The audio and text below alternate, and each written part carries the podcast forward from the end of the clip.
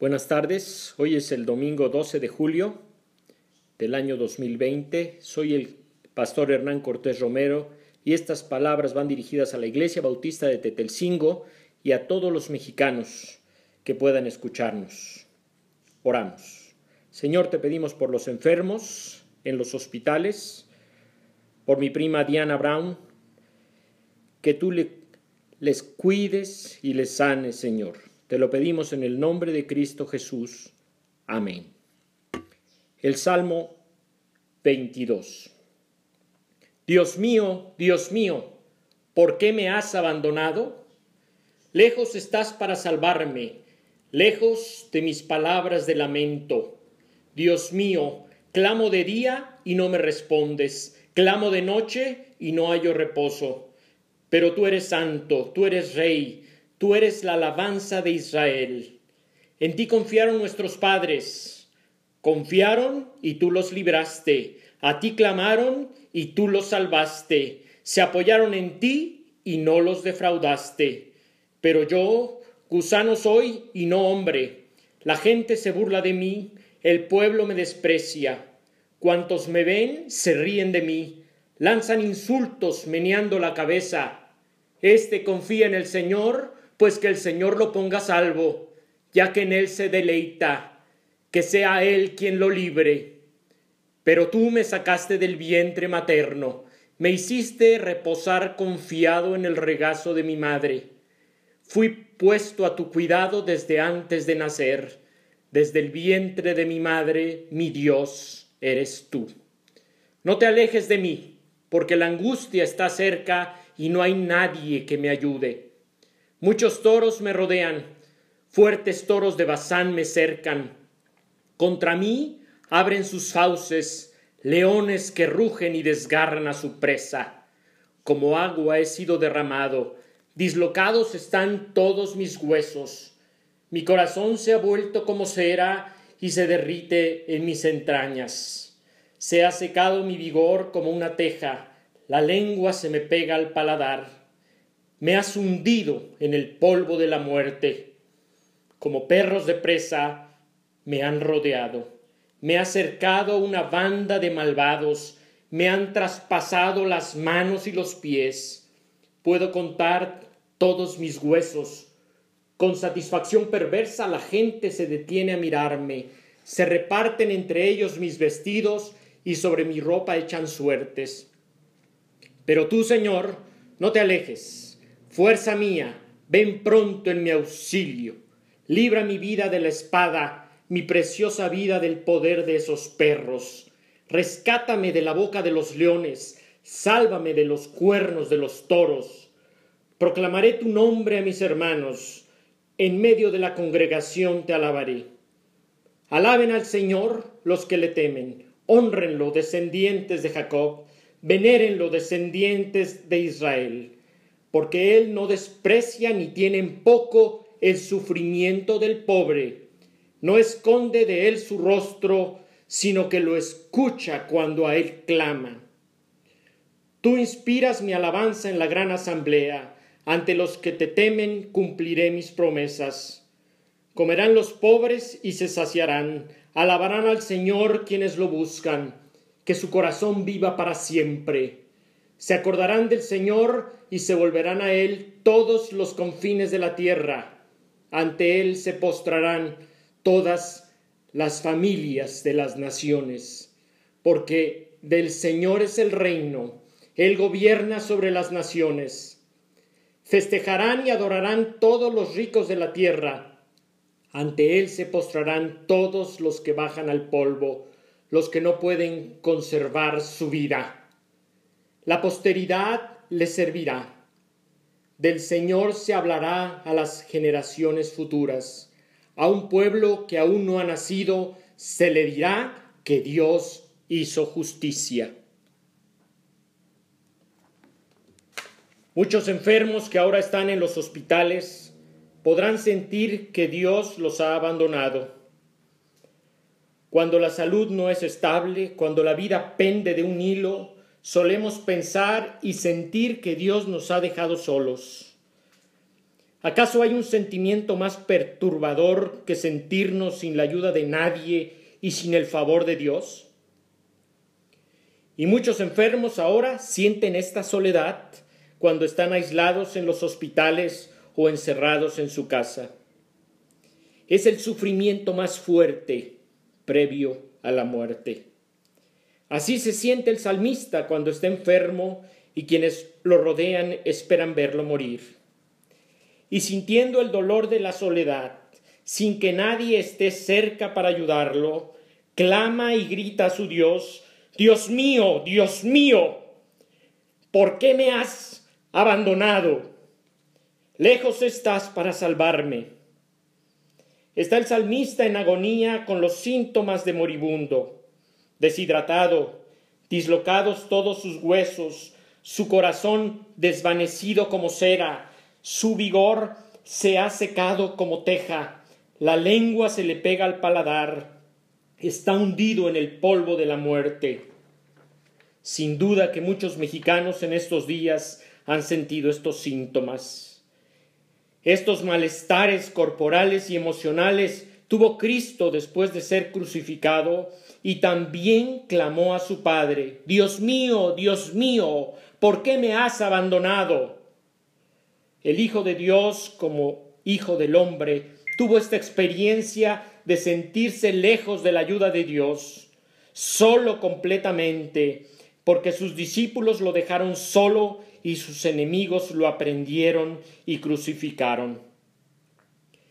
El salmista grita y clama a su Dios. Clamo de día y no me respondes. Clamo de noche y no hallo reposo. Quienes sufren un dolor tan grande pueden percibir que Dios no les escucha por mucho que le pidan.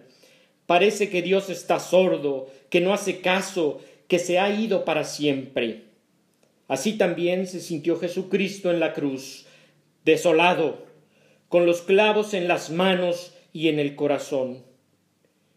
Y es que Dios nos pone a veces en una circunstancia desoladora, sin tener cerca quien nos ayude y aparentemente sin, sin, auxiliarnos Él, para que a la hora de socorrernos no vayamos a decir que recibimos auxilio porque confiamos en Él escribió el comentarista Juan de Valdés.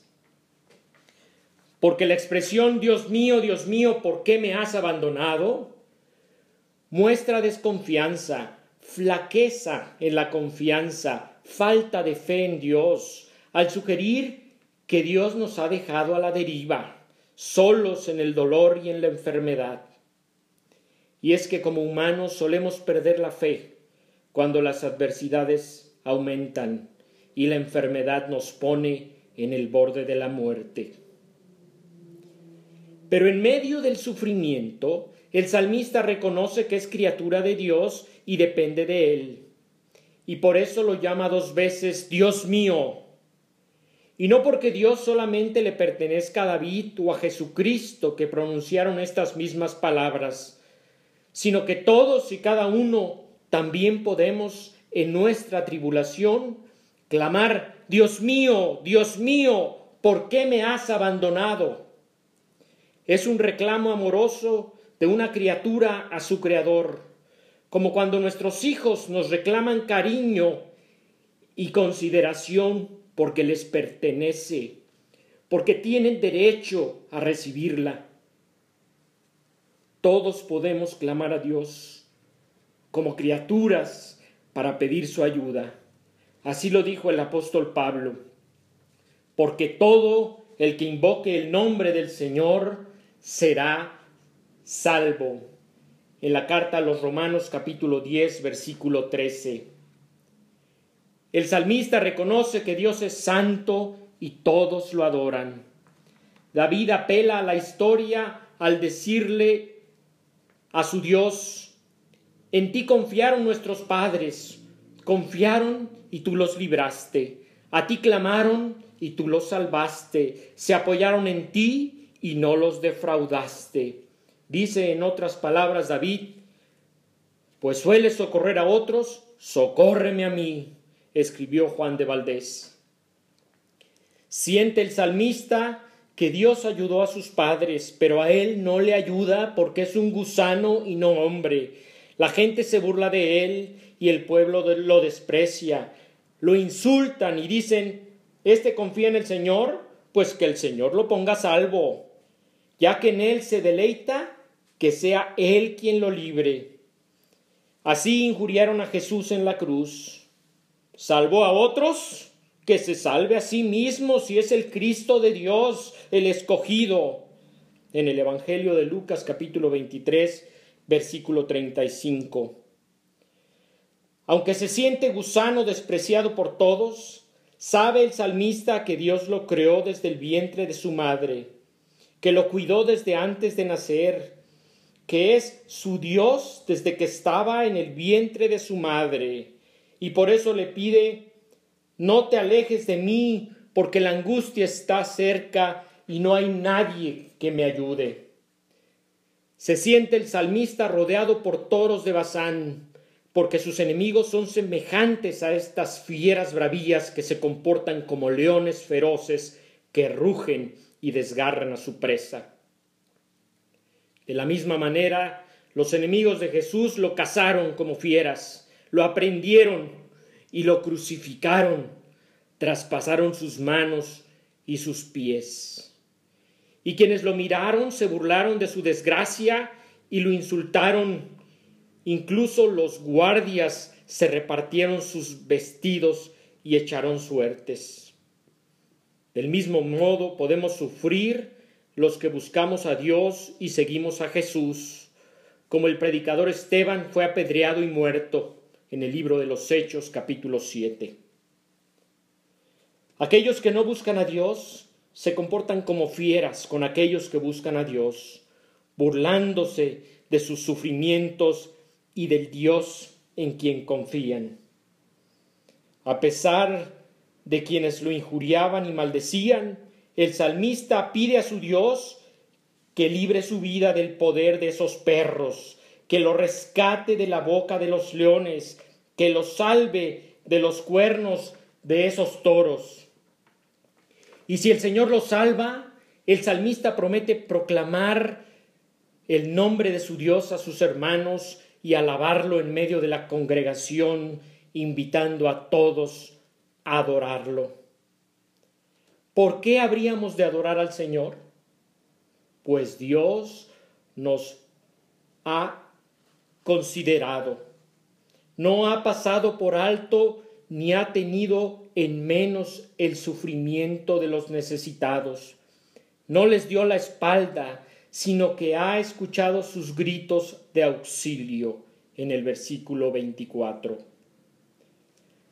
¿Puede Dios llevarnos a un sufrimiento de la dimensión del salmista o del propio Jesucristo?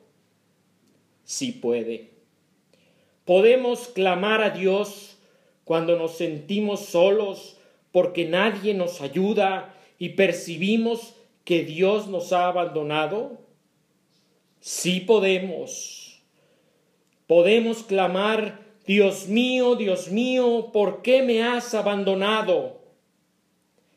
Sepan esto los mexicanos enfermos que están en los hospitales con el riesgo de morir. El Señor Dios no tiene en poco el sufrimiento de ustedes. No les ha dado la espalda, sino que escucha sus gritos cuando le piden auxilio y responderá su plegaria. Aunque estemos en el mayor riesgo de morir por una enfermedad y sintamos que Dios nos ha abandonado, el Señor está con nosotros cuando lo invocamos, cuando clamamos y reclamamos su presencia. Él escucha nuestros gritos de auxilio y Él responderá nuestra súplica. Así lo dijo el apóstol Pablo. ¿Quién nos apartará del amor de Cristo? ¿La tribulación o la angustia? ¿La persecución? ¿El hambre? ¿La pobreza? ¿El peligro o la violencia? ¿La enfermedad o la muerte?